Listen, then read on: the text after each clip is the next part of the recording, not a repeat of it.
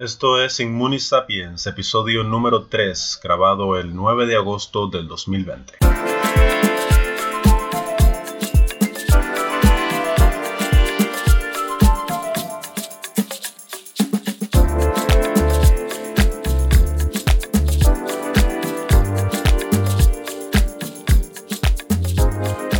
Un saludo y bienvenidos. Gracias por decidir compartir conmigo estos minutos de su tiempo. En el día de hoy comenzaremos a tratar temas más específicos relacionados con la infección por SARS-CoV-2 y su enfermedad asociada COVID-19, así como la respuesta que desarrolla nuestro organismo para combatir esta enfermedad. Al final responderemos algunas de las preguntas que nos han hecho llegar a través de nuestras redes sociales.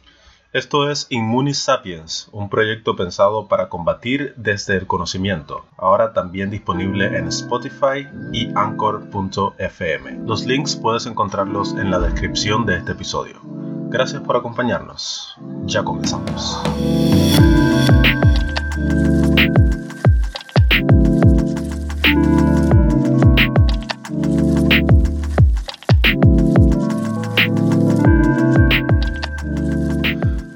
Nuestro episodio de hoy presentando algunos conceptos básicos importantes para poder entender muchas de las cosas que vamos a estar discutiendo en este programa y en los próximos programas relacionados con la inmunología de la COVID-19. Si bien no vamos a profundizar mucho en los conceptos más técnicos de la inmunología, vamos a discutir algunos de los términos más básicos y las características fundamentales del sistema inmune que es importante conocer para poder entender de qué se está hablando. El sistema inmune, como todos deben saber, es el encargado de proteger a nuestro cuerpo de aquellos agentes que pueden ser dañinos tanto internos como externos, como son los virus, las bacterias y los parásitos, aunque no está limitado solamente a ellos. De forma general podemos decir que el sistema inmune es el encargado de vigilar que todo en nuestro organismo funcione como debe estar funcionando. Los inmunólogos para poder estudiar y sistematizar el sistema inmune lo han dividido en dos ramos fundamentales una denominada sistema inmune innato y la otra denominada sistema inmune adaptativo.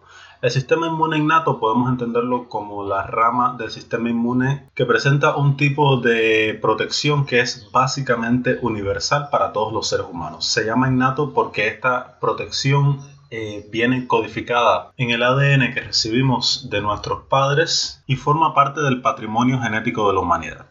La otra parte del sistema inmune sería el sistema inmune adaptativo, que es un sistema inmune que responde de forma específica a los patógenos con los que nos encontramos a lo largo de nuestra vida como individuos. De manera que varía de individuo a individuo en función de los patógenos que hayas encontrado a lo largo de tu vida, o al menos lo hace de manera más significativa que la rama innata del sistema inmune.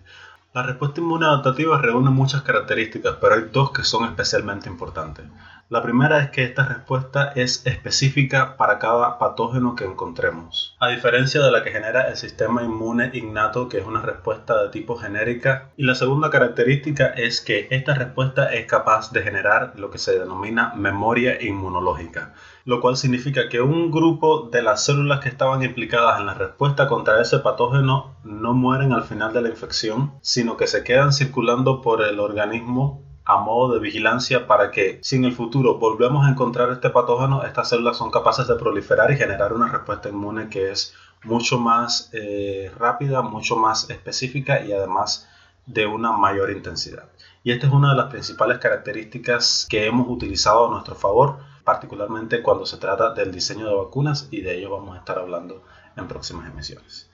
La respuesta inmune adaptativa puede ser dividida en dos líneas fundamentales, la respuesta inmune humoral y la respuesta inmune celular.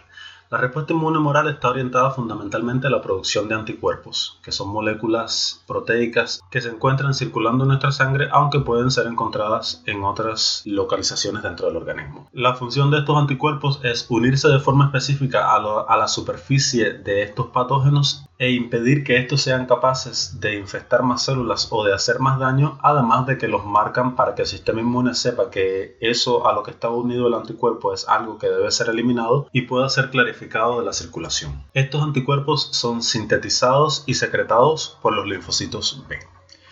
En la otra rama del sistema inmune adaptativo tendremos la respuesta de tipo celular Esta respuesta es una respuesta que está orientada la generación de células capaces de reconocer otras células de nuestro cuerpo que estén infectadas con un patógeno determinado, ya sea un virus o una bacteria intracelular, y eliminar esta célula con el objetivo de que, por ejemplo, si es un virus lo que está infectando la célula, este no se siga replicando y no se sigan produciendo partículas virales que sean capaces de infectar otras células. Entonces, la respuesta inmune humoral y la respuesta inmune celular trabajan de forma conjunta para eliminar la infección. Una eliminando las partículas que ya han sido creadas, uniéndose a su superficie de forma que se evita que más células puedan ser infectadas y la otra matando todas las células que ya han sido infectadas para eliminar los sitios en los que se están produciendo más partículas virales. Esta respuesta celular está guiada esencialmente por los linfocitos T, que pueden ser divididos en dos grupos, linfocitos T CD4 positivos y los linfocitos T CD8 positivos. Los linfocitos T CD4 positivo también se conocen como linfocitos T colaboradores, puesto que su función es fundamentalmente ayudar a los linfocitos B a generar una respuesta inmune más específica y más potente contra el patógeno al cual se está respondiendo, o sea que ellos colaboran con generar anticuerpos que sean más específicos por ese patógeno. Mientras que los linfocitos T CD8 positivos también se conocen como linfocitos T citotóxicos, cito significa célula y tóxico significa tóxico, o sea que su función fundamental es lo que les decía anteriormente, reconocer aquellas células que han sido infectadas por este patógeno y matarlas en algo que en inmunología se conoce como el beso de la muerte, en el que este linfocito T CD8 positivo se une durante un corto periodo de tiempo a esta célula que ha sido infectada y libera un conjunto de gránulos y señales que le dicen a la célula que tiene que morirse y el linfocito T se desprende de la célula y sigue eh, reconociendo todas las células que, que, han sido infectadas y dándole la señal de muerte. Y así es muy básicamente cómo está orquestada la respuesta de nuestro organismo ante una infección por un patógeno, particularmente un patógeno de naturaleza viral.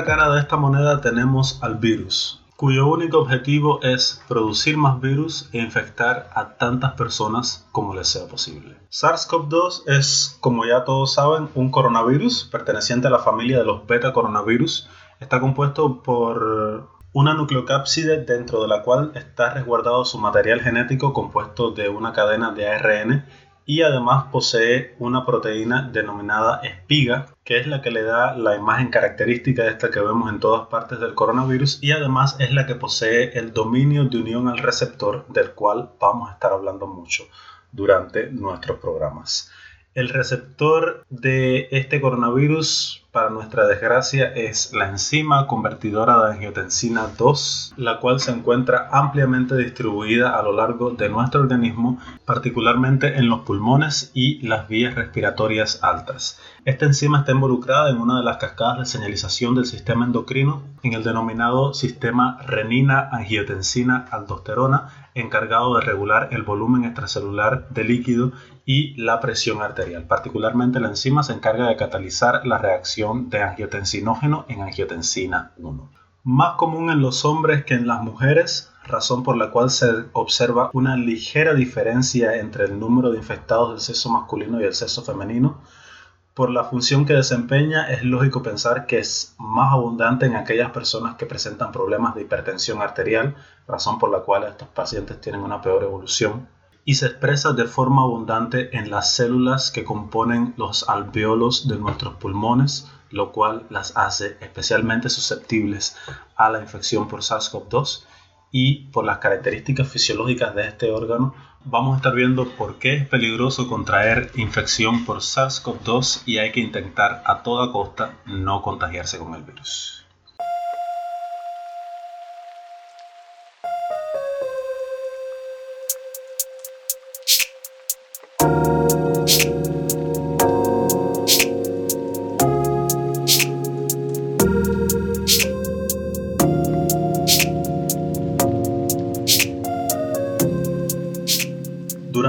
Transcurso de una infección viral en nuestro organismo existen varias etapas a partir del momento en que el virus comienza a hacer de las suyas. En una primera etapa, como les decía, reacciona nuestra primera línea de defensa que es el sistema inmune innato. Si bien la respuesta inmune que genera este no es específica, ayuda a disminuir o ralentizar la replicación del virus y además activa todas las alarmas que dicen a nuestro organismo que algo no anda bien y hay que responder. Un rol fundamental en esta etapa lo juega la inflamación, proceso fisiológico promovido por las células que se encuentran en el sitio de infección para reclutar a las células del sistema inmune que se encuentran circulando en la sangre. Este proceso inflamatorio debilita y ensancha las paredes de los vasos sanguíneos circundantes de manera que sea más fácil para las células del sistema inmune atravesar la pared del vaso sanguíneo y llegar hasta el sitio de la infección, además de que aumenta el flujo de sangre hacia ese lugar y provoca la extravasación del de líquido desde el interior del vaso hacia el espacio intersticial, o sea, el espacio en que, eh, que se encuentra entre las células. Y por esta razón es que en el sitio de inflamación se observa el enrojecimiento debido al aumento del volumen de sangre que circula en ese lugar y el aumento de volumen propiamente dicho debido a la, esta extravasación de líquido de la que les estaba hablando. Un segundo aspecto fundamental en esta primera etapa de generación de la respuesta inmune es la secreción de moléculas de interferón, particularmente interferón alfa e interferones de tipo 1 de forma general que juegan un papel fundamental en la generación de la respuesta de tipo térmica de nuestro organismo al eh, activar los centros de temperatura en nuestro cerebro y provocar la fiebre, que es una de las formas inespecíficas de luchar contra la infección. En este punto particular quiero detenerme un momento porque este coronavirus, al igual que otros patógenos, ha desarrollado formas para evadir esta respuesta de interferones lo cual significa que dentro de su patrimonio genético posee productos génicos destinados especialmente a evadir esta respuesta de interferón y esta es una de las razones por las cuales la primera parte de la infección o la mayor parte del comienzo de la infección ocurre de forma asintomática en la inmensa mayoría de los pacientes. ¿Por qué? Porque el, organismo no se ha dado cuenta que está ocurriendo la infección, no está generando una respuesta y el virus prolifera de forma descontrolada y esta es una de las razones que justifican algunos de los argumentos que les exponía en el capítulo anterior, en el que les decía que los síntomas aparecen uno o dos días después del pico de la infección viral, precisamente por estos mecanismos de evasión de la respuesta inmune que tiene el virus. Y esta es también la razón por la cual dentro del esquema de tratamiento que se utiliza en nuestro país, una vez que una persona es diagnosticada con contagio con SARS-CoV-2, pues se inicia el tratamiento, el tratamiento con interferón alfa 2B recombinante humano para posibilitar que se genere esa respuesta inmune y limitar los niveles de proliferación viral que a largo plazo van a tener efectos deleterios que son los que conllevan a la gravedad, al estado crítico y eh, en última instancia a la muerte.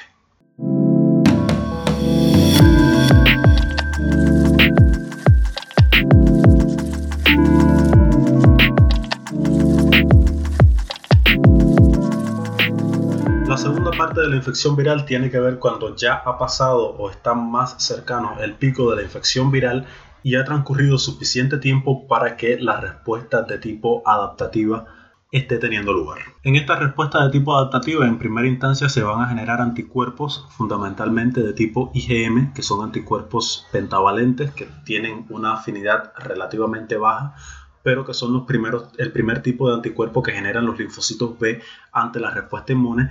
y también muy importante, se van a generar la respuesta de tipo T colaboradora y citotóxica. La primera va a posibilitar que esos anticuerpos de tipo IgM evolucionen a anticuerpos de tipo IgG a partir de la colaboración TB. Y la segunda va a posibilitar la eliminación de las células infectadas por el virus. Para este momento comienzan a aparecer los síntomas el virus se ha estado replicando de forma incontrolada o prácticamente incontrolada en nuestros pulmones y vías respiratorias y el sistema inmune acaba de darse cuenta de que esto está ocurriendo. Es entonces que ocurre la respuesta hiperinflamatoria en nuestros pulmones en la que nuestro sistema inmune, en su afán por controlar una situación que se ha ido prácticamente de las manos, genera más daño que beneficio. Falta de aire que requiere de intubación y ventilación mecánica, tormenta de citoquinas que induce una respuesta hiperinflamatoria local y sistémica, neumonía viral y en el peor de los casos una falla multiorgánica que da al traste con la vida del paciente. Sobre esto estaremos discutiendo en la próxima emisión de Immunisapiens.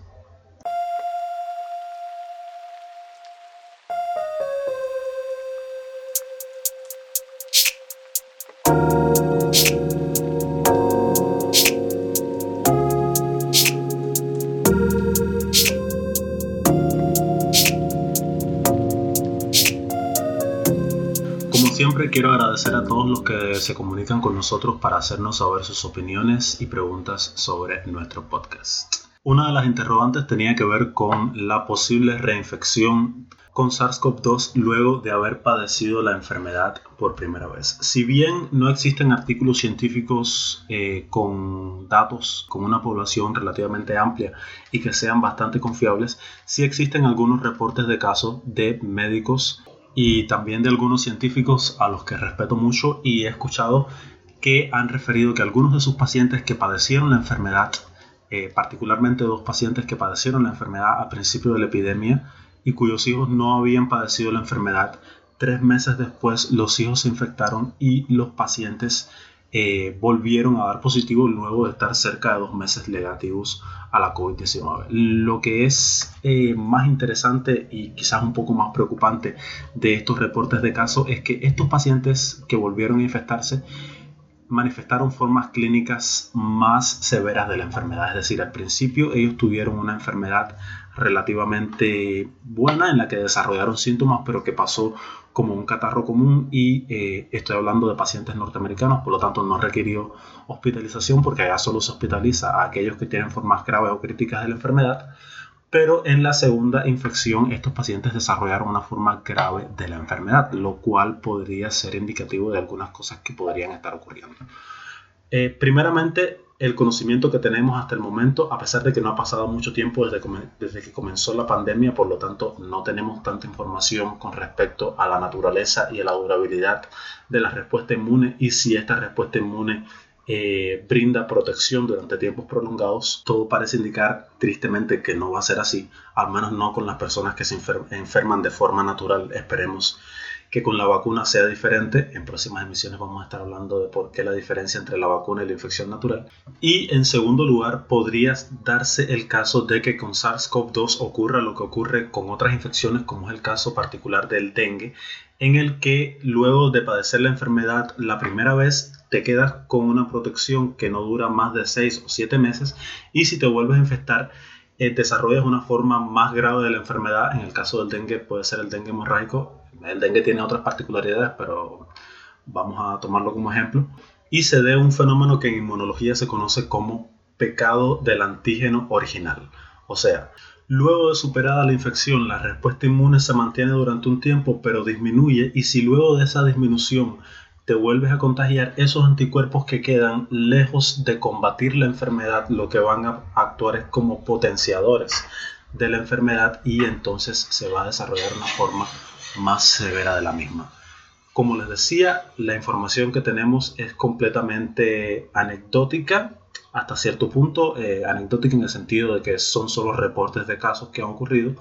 no existe evidencia concluyente de que esto sea así,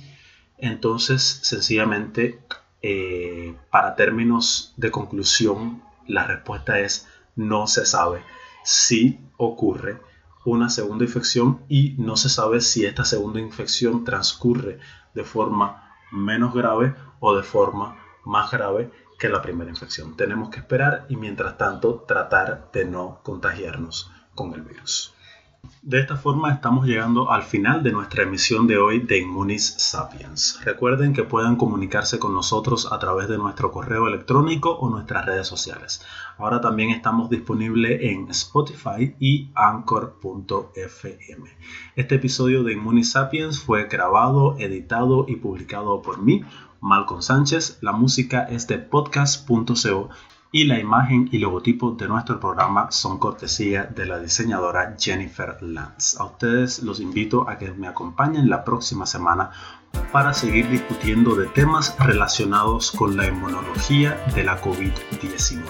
Hasta entonces recuerde que la responsabilidad de nuestra protección no puede quedar enteramente en manos de nuestro sistema inmune. Cuídese, use el nasobuco y lo que es más importante, úselo bien. Evite por todos los medios tocarlo y lávese las manos frecuentemente. Manténgase informado porque el conocimiento también salva.